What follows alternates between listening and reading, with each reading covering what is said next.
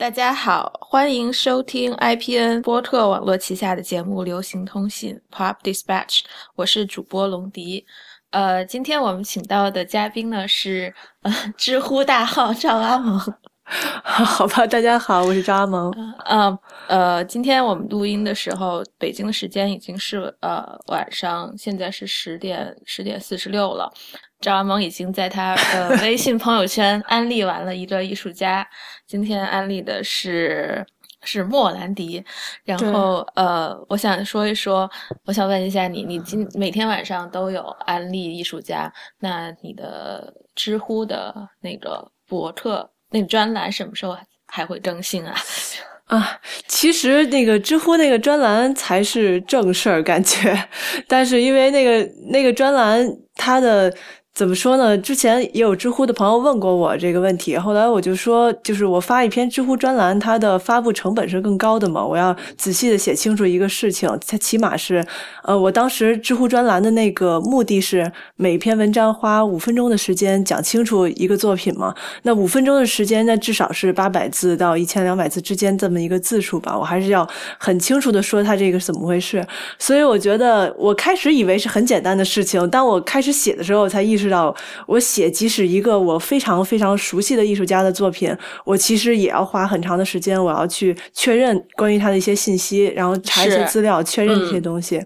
嗯，但是我在微信里这件事儿就不一样了，它其实它的发布成本非常低，我无非就是找九张图，然后用可能一百字，就是一一百字来说清楚。一百四十字。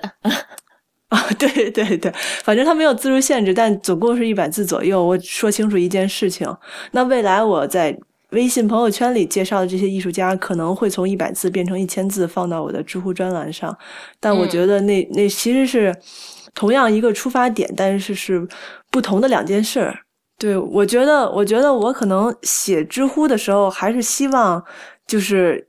让别人知道一些东西，这个心情更就是我我来讲给别人听，这个心情更强烈一点。但是我觉得我在朋友圈反反而不是说我每天要向你们推荐这些艺术家，而是有点说借这个作为一个借口。其实我觉得对我来说有点像是类似于戒烟，或者是节食，或者是每天坚持跑步这么一件事儿，就只是说找一件事儿让自己每天都做，有有规律是吧？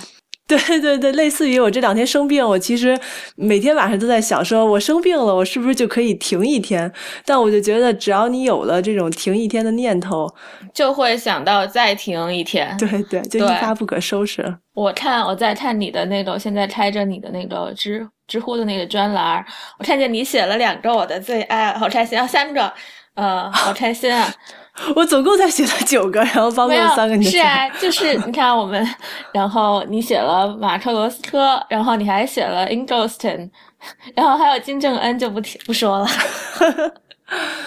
对，呃，那你就是我觉得你在呃，就是知乎专栏上的就是不同的媒介的艺术家要多一点，然后在为安利的时候就是摄影是比较多一点，是因为你比个人是比较喜欢就是。摄影方面的，其实我有我有担心，会不会我介绍摄影太多了？是因为。其实跟时间有关，比如说，因为我肯定是对摄影艺术更了解一点儿。对于其他的艺术媒介，我现在相当于我自己也在不断的学习。但是呢，比如说我我忙了一天回来，晚上可能还要饭局，我到家都已经十点半了，我立刻就能想起一个人来推荐的话，那摄影师对我来说是我立刻能想起来的。但如果我要介绍一个画家的话，我可能真的需要找很多的资料来确认一下。就 Angelston 是我最喜欢的摄影师，我好开心啊！而且我之前其实上学的时候，我是自己有一个嗯文件夹，里面就是很多很多的摄影师的资料都在那个文件夹里。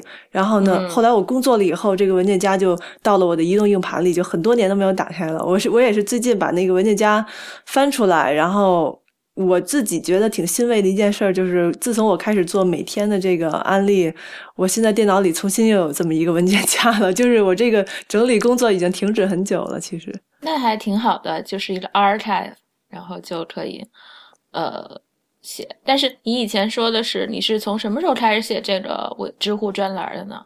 去年知知乎专栏对去年开始了，当时也是因为我不是换工作了吗？我之前不是在我之前在媒体，然后后来离开了媒体，转行到艺术圈里。对，然后我我我刚换了工作，是一个就是藏家顾问的机构嘛，然后就涉及到我需要给一些还不因为需要找顾问的藏家，他可能自己本身对艺术知识也比较欠缺。那我的工作有很大一部分就是给这些人讲这是怎么回事儿，那是怎么回事儿，然后我就发。发现，嗯，我可能挺挺容易在，比如说五分钟内给别让别人明白这是怎么回事儿的。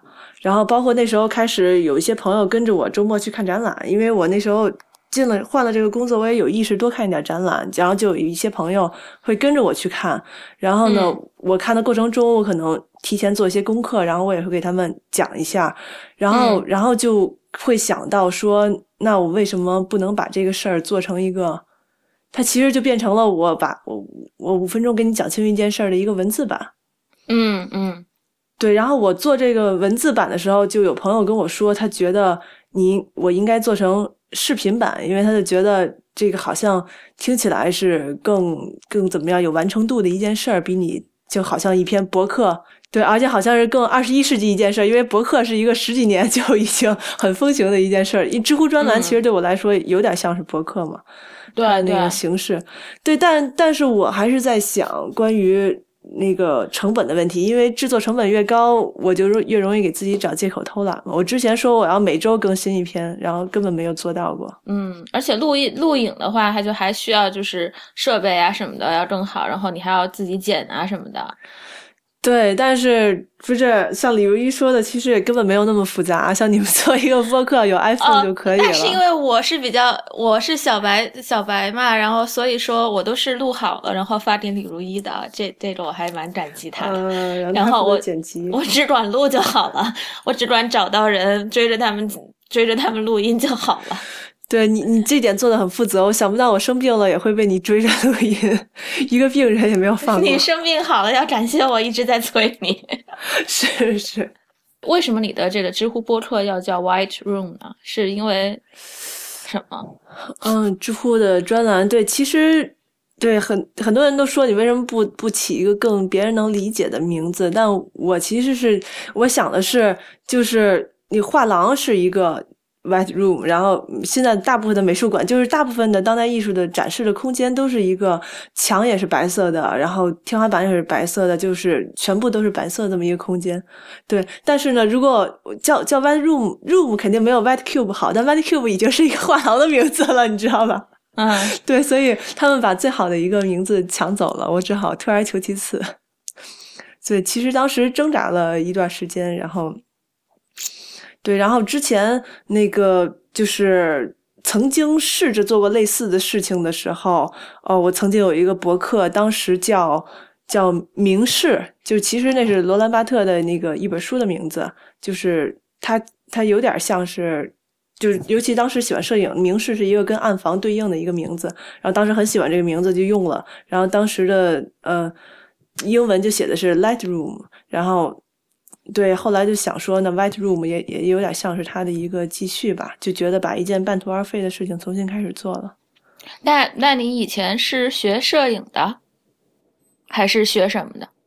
对我其实那本科是学传播学的，当时在广，所以后来做媒体本来是一件挺顺理成章的事情。嗯，然后但是你自己还是自己玩摄影吗？还是怎么？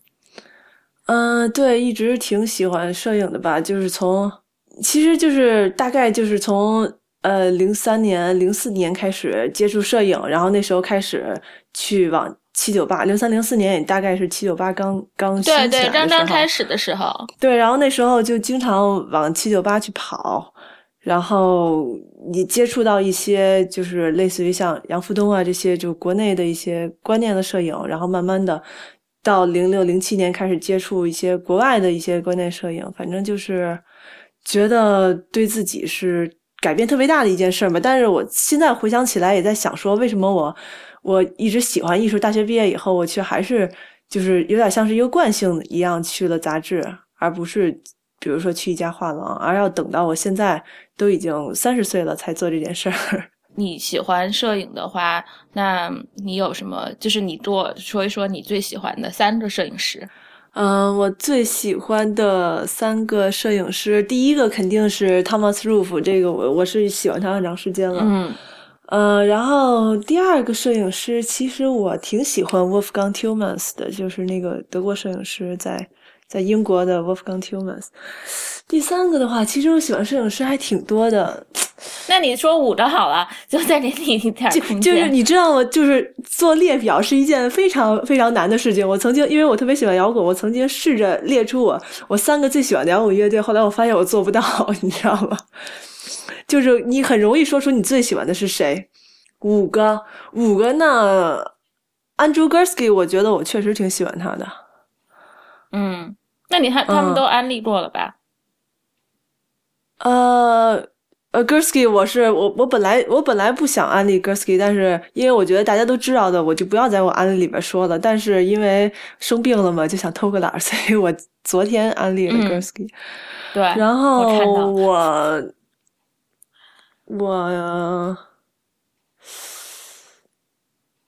嗯，最后一个还挺难想，真的很很难决定。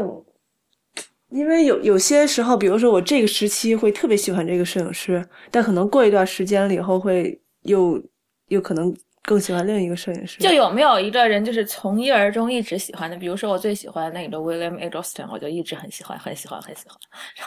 啊啊，一直很喜欢的。我觉得可能。就是杜塞尔多夫的摄，就是摄影学派的很多摄影师，我都很喜欢嘛，因为他们对我来说是很重要的一批摄影师，就尤其对我成长过程中，就是改变算改变了观念的一堆摄影师吧。而且他们那个冷调子也是我挺喜欢的一种调子。嗯，那那那那那最后一个你留给美国人吧，你最喜欢的美国摄影师是谁？我最喜欢美国摄影师，按说我应该一下能说出来。他，我我此刻非常想摁暂停，我觉得没有，就是他们说那天那天就是我那天我不是跟崔灿灿约的时候，就是约这个录录音的时候，他就说什么，就是录音当中中间有五分钟的空白是一件很当代的事儿。他说，你 不要按暂停。如果说 Stephen Shaw 是不是有点俗呢？无所谓啊，我觉得。啊，要不然，嗯，那他能算，就是我我也在那个知乎里边安利过那个名字非常难读的摄影师，不行，他也不能说是我最喜欢的。我觉得我对这事儿还挺纠结的，我总觉得说出的事情，那你继续再想一想吧。嗯，我继续再想一想，之后有机会给你一个答案。嗯，没有，你知道你说这个让我想起来《Friends》里边，就是他们讨论五个你想要。就是跟他睡的名人，然后然后说决定这五个人就要把他塑封。我想，我觉得录下跟你这样录下来，就好像就好像塑封一样，是留了一个证据，所以让我变得比较谨慎。那那你现在说一下《Friends》里面的那个答案吧。你说我就说，你就你的是什么？我就说，呃，五个最想睡的名人，然后嗯。我想想啊，因为好像都是老男人吧。然后我最喜欢 Gary Oldman，就是就排名排名不分先后，因为就很喜欢，所以就是我看我基本上是我不爱看就是 Harry Potter 的，但是在看就是整个过程当中，就是最只要只要。只看到只爱看小天狼星，然后小天狼星的时候我还看哭了，我就不知道为什么。我说完了，他怎么死了？然后是小天小天狼星死的时候，我特别的震惊，我甚至为为此当时写了一篇博客，说为什么他死了。对呀，我就觉得死的太突然了。对对对，对我当时就看哭了。然后呃，然后第二个是 Bill Murray 啊，好吧。对，就因为就我就觉得他真的挺好的，然后对，但他不属不属于让人觉得想要睡的那种类型吧，我感觉。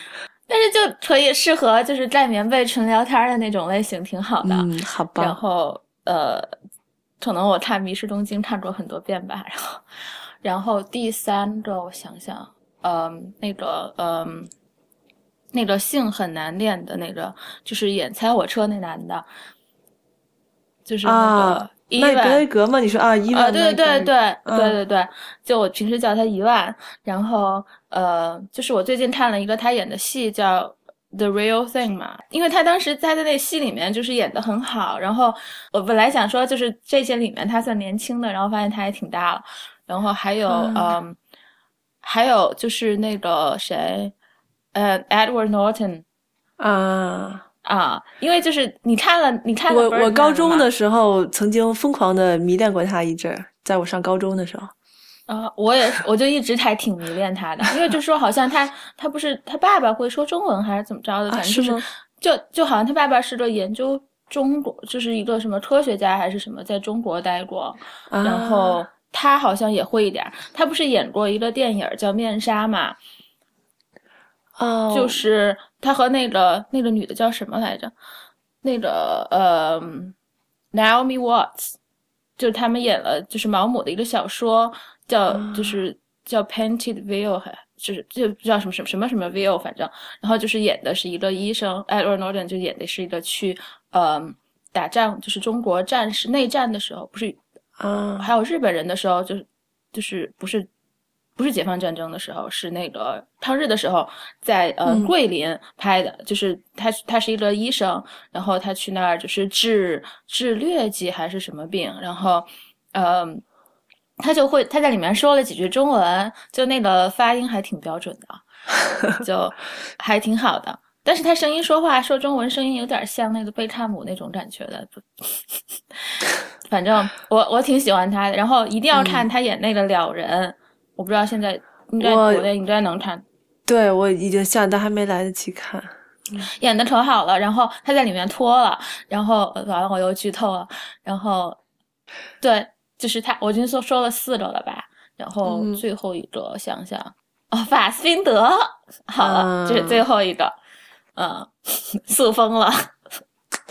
我觉得我可以跟你分享其中一个名额，就是那个 伊万麦格雷格。啊、但是，嗯、爱德华诺顿我不确定。我高中那时候真的特别喜欢他，而且我高中时候最喜欢的电影是《Fight Club》，但我现在已经不是那么喜欢了，所以那可能嗯属于我的愤青的一段时间。嗯，对，当时觉得嗯他们两个人在电影结尾的时候手拉手，看着城市都被炸掉了。对，可能嗯比较符合那种那个一个当时一个愤青的对，心情。对，对对对 对，对对对。然后，嗯，爸爸级的话，我觉得 John Stewart 可能可能可以算一哇，个。你怎么哦？你怎么觉得他他会有有欲望呢？我觉得他就就就就像你说的，跟想笑呀 Bill Murray 一样，就是盖棉被纯聊天呗。既然你也你也留这么一个名额的话行，嗯，对，啊，然后 James McAvoy 我真的很喜欢他。哦，作作者的帅哥，嗯，对，而且他他不是前一阵儿跟法斯宾德变成了 CP 吗？哦有很多关于他们俩的同人文出来，哦，那我要去看一下。好吧。好，你说了，你说了然三个我觉得我初中的时候曾经特别喜欢一个中国的男演员，但是这件事儿被很多人吐槽过，就是我很喜欢黄磊。哦，挺还行啊。小时候我也喜欢过，真的吗？我觉得我，但是他现在，但他现在变成了一个中年男人，所以 对啊，人家都去《爸爸去哪儿》了。对，而且他不是变成了一个你知道，就是很帅的中年男人，他是变成了一个卷发，胖胖的然后发胖，对，然后很絮叨的一个中年男所以说你。不喜欢胖子，嗯，不是，我不喜欢那种婆婆妈妈的感觉。哦，行。黄嗯磊，我小时候我有段时间就幼儿园到从学前班之前学前班的时候，我还喜欢蔡国庆呢。你你赢了，对，就这件事儿，我妈到现在就是说起来都会就是就是津津乐道的，然后 就我妈就会说你小时候怎么想的呀？然后真的。嗯，然后还有一个黄磊，还有一个吗？对啊，你说了就是一万，好吧，我要我要加上呃姜文儿。哦，哎，是对，因为它就是移移动的荷尔蒙的那种感觉嘛，移动的荷尔蒙挺好的，对吧？对你总对总要有一个嗯性感一点的人出现在里面。对对，嗯姜文是挺好。那你喜欢一步之遥吗？嗯，我觉得我没法客观的评价《一步之遥》，因为我还是挺喜欢姜文的。但是我确实觉得他这是一部，就是我知道他想干嘛，但是他没有做成功。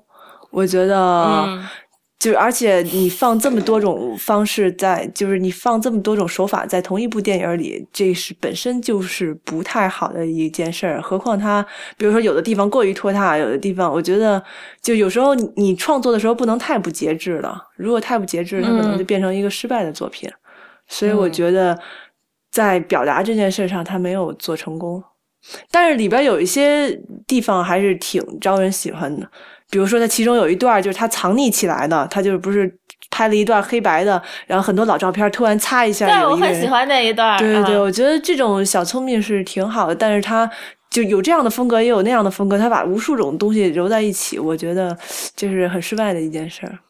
呃，我是我是在看那个，因为我当时我看的时候就是前上上周吧，前凡给了我一个链接，就看的网上的那种别人传上去特别不清楚的那种，呃，然后我就觉得，因为很多人看了以后就觉得很吵很闹嘛，然后我就觉得会不会真的就是看了很吵很闹，但是我觉得看看看完以后没有那种感觉，嗯我就觉得还挺挺好的。然后就是他比我，就是因为大家都在吐槽嘛，大部分人除了就是崔灿灿不是写了一影评，就是还说 就写的就很喜欢嘛，然后、啊，然后就只有他这个是说很好，然后后来后来我看的时候，嗯。我看的时候就觉得还行吧，然后尤其他开头的那些什么大腿舞啊什么的，我觉得大腿舞那段真的拍的挺好的，就比《红磨坊》里边的还好。对，但问题是，比如说他里边只要唱歌，他对他只要唱歌就要把一首歌从头到尾唱完，我就觉得你你要说八的话，你就说是七八九的八就可以，你不用说一二三四五六七八九十十一十二的八，就是他一定要说完，我真的不理解。就对，我是觉得大腿舞那段太长了，但是就真的跳的挺好的。嗯，而且就是他就是拍二十年代那种感觉，就是那个 flapper 的那种感觉是拍出来了。而且那些，我觉得那些跳舞的那些女的还挺难找的，都都腿很好看。好吧然，后，嗯，对，还有就是那个照片那一段。嗯，然后我觉得就洪晃其实演的挺好的。嗯，你觉得你你觉得你对我微信的那个案例有什么建议吗？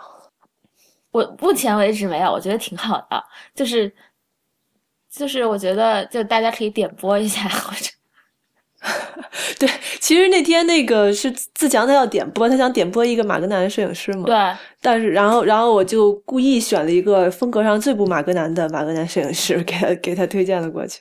那就是你能讲一讲，现就是你就是从事的这种就是媒体的工作和你后来在圈里的工作有什么区别吗？好可怕呀！我我其实觉得，我之前想要转型的时候，也有很多人说，那你为什么不干脆去一个艺术媒体？但我其实觉得是，就是你做媒体，你永远是在旁观一件事情。就比如说，你是个商业记者，其实你永远在旁观一个商业，你永远没有真的置身其中，所以你很多事情其实都是并不清楚的。然后，然后我当时就觉得。我尤其是我刚离开媒体的一年，我反应特别强烈，我就觉得自己以前是躲在一个嗯、呃纯透明的玻璃罩里面来看这个世界的，嗯然后那对它其实是隔绝的，而且是有保护在里面的。嗯然后我现在等于推开这个门走出去了，嗯然后我当时也跟朋友们说说，就是有有时候你比如说我想要了解艺术究竟是艺术圈或者艺术圈究竟是怎么回事，我就必须要就是。跳到河里边去感受这个水流，而不是站在岸上看。然后朋友就说：“跳上那你跳进去可能会淹死。”跳没有，他就说你跳进去可能会淹死。嗯我说当然可能会淹死，转型本来就是有风险的。对啊，但是我打算要冒着淹死的风险，而且实际上我也不会真的淹死。对我，但是我觉得我不能一直站在岸上。有什么就是不同的感觉嘛？就是说除除了从玻璃罩里面走出来，然后就是你每天的，就是说你在媒体的时候工作的作息啊什么的，和在就是画廊和以前的那个就是机构上班的时候，因为我每次录音，我每次会问大家，就是你的作息时间会怎么样，就是说你每天什么时候起床，然后对每我每个嘉宾我都会问你们，就是在工作的时候是怎么样一个作息。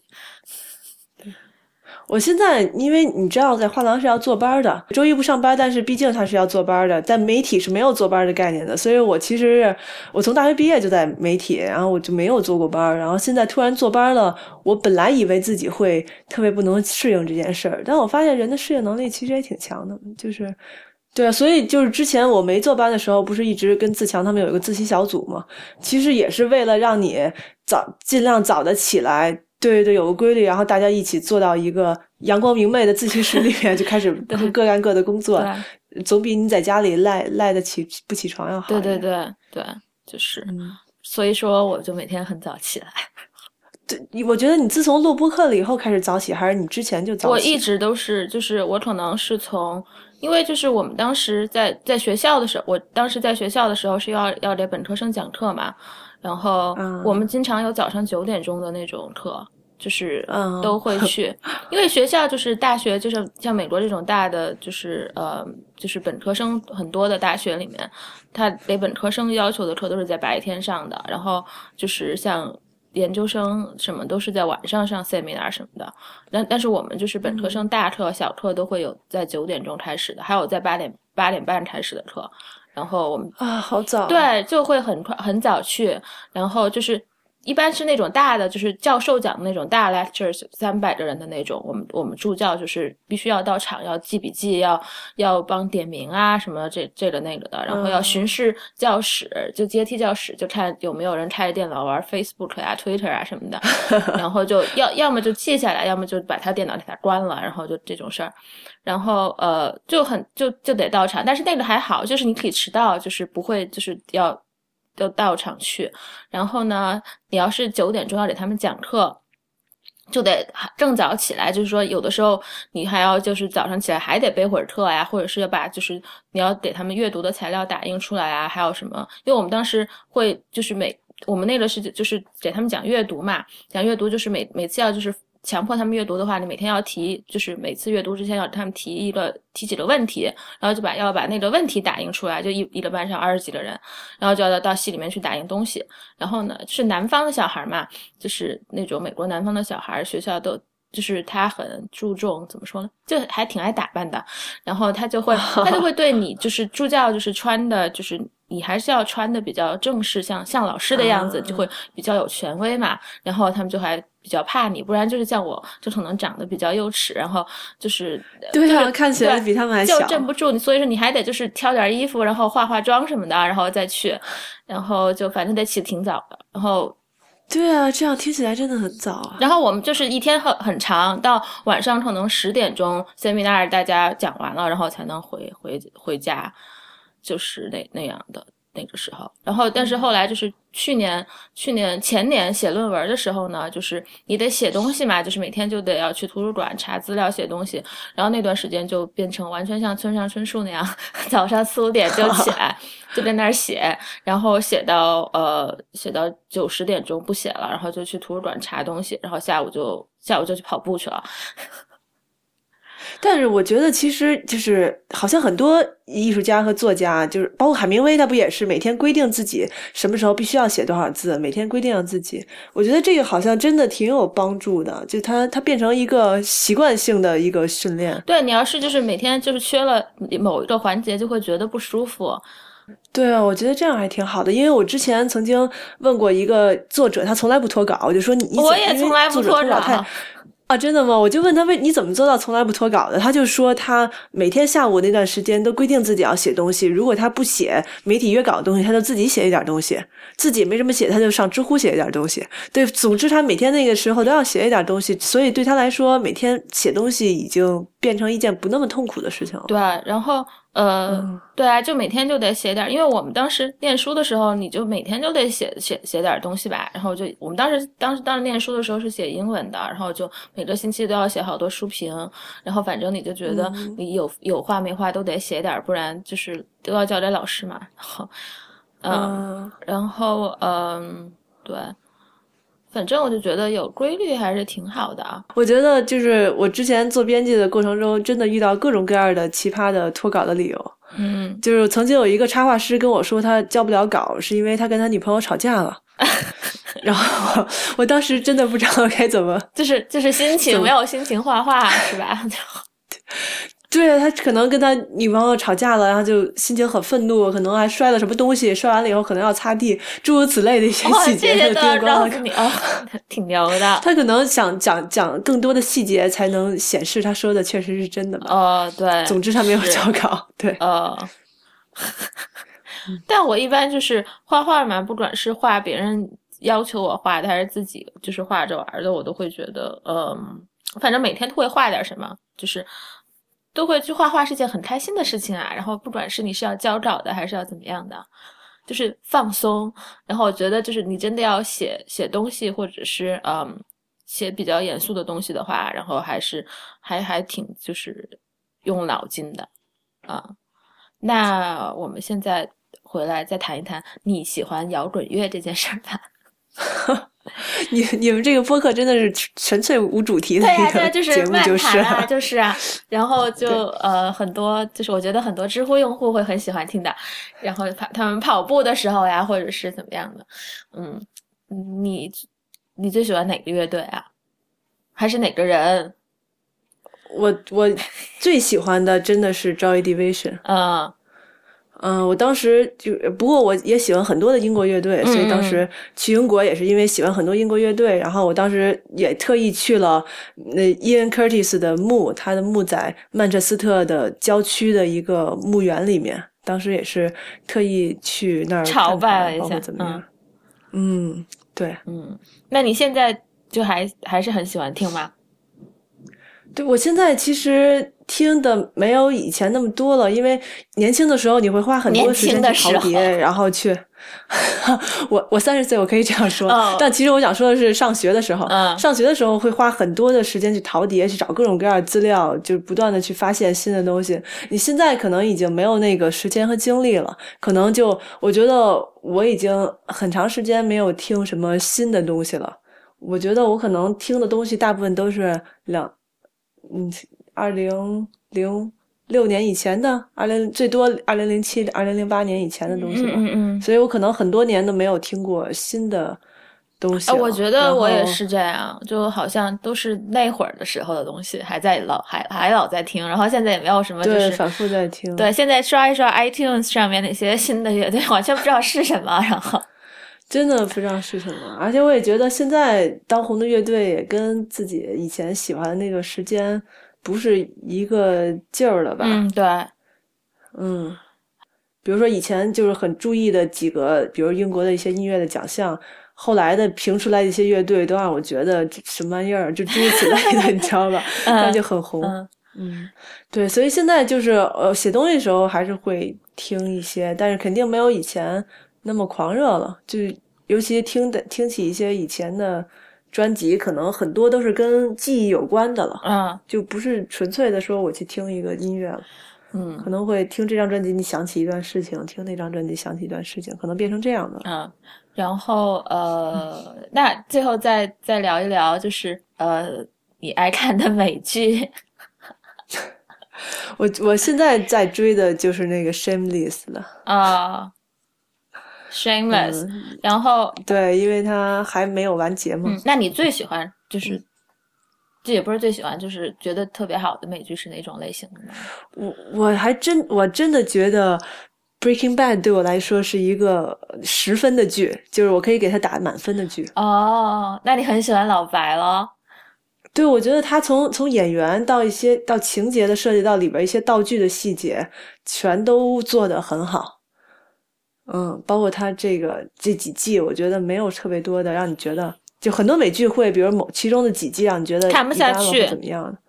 对对对，对我就像看《Mad Men》的时候，就觉得二十三季的时候我就没什么，就就还是觉得你得要坚持一下才能往下看，就是不太好看。我觉得老白是就是还就是真的是很好的戏骨那样的。我不是看过他的那个《The Real》，不是那个《All the Way》嘛，就是在。百老汇演的就是啊，对对对，哦，那个他演，我觉得他演 Johnson 就演 Lyndon Johnson 还演的挺好的。那个小那个剧三个多小时呢，就是比好多戏都要长，然后加上 intermission 有三个多小时，但是就是那个还是得就是知道那那段历史会比较容易嗯，看得懂。对我好像看你在朋友圈里，对我和我和困困去看的，然后而且我们坐的很前面，不过我之前不是我一直写今晚安利什么，然后就有一个朋友跟我说，你能别在介绍艺术品这么重要的事儿的时候用安利这样的我觉得没什么呀，就挺好的呀。但是你看我现在都是写今晚推荐了，我就觉得，唉，吸取一下，吸取一下大家的意见也没什么不好。嗯，我要问你最后一个问题了，呃嗯呃，你最喜欢的是什么？哎，你这个问题不是只问艺术家的吗？哦，谁问得之前的，我每个人都问的，之前在播客里说你你你会问艺术家这个问题，每个都会问的。真的吗？你最喜欢的是什么呢？吃啊，多多么完美的一个答案呀！对所有的就是大家艺术家们或者就是所有聊过的人聊的都是就是很很很让人敬仰的就是东西，然后我我就但是李如一问我的时候，我就完全不知道怎么说，然后就是真的就很喜欢吃，吃不开心就不会就会不开心，然后。其实我还挺好奇李如一最喜欢的是什么呢？哦，对啊，我们可以做一期李如一啊，然后。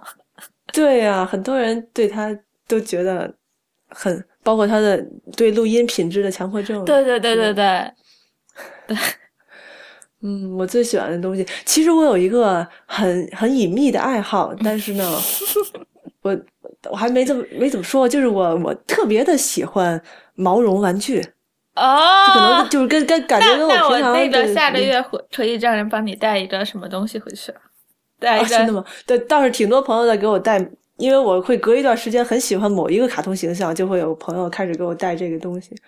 但是我曾经想过一个，我能不能能不能实现的一件事儿，就是就如果未来比如说有闲钱了，我就开那么一个小店，我就把生活中的一切东西变成毛绒的，比如说能一个一个钥匙，你把它做成一个毛绒玩具的钥匙，一个比如说棉棉花棒。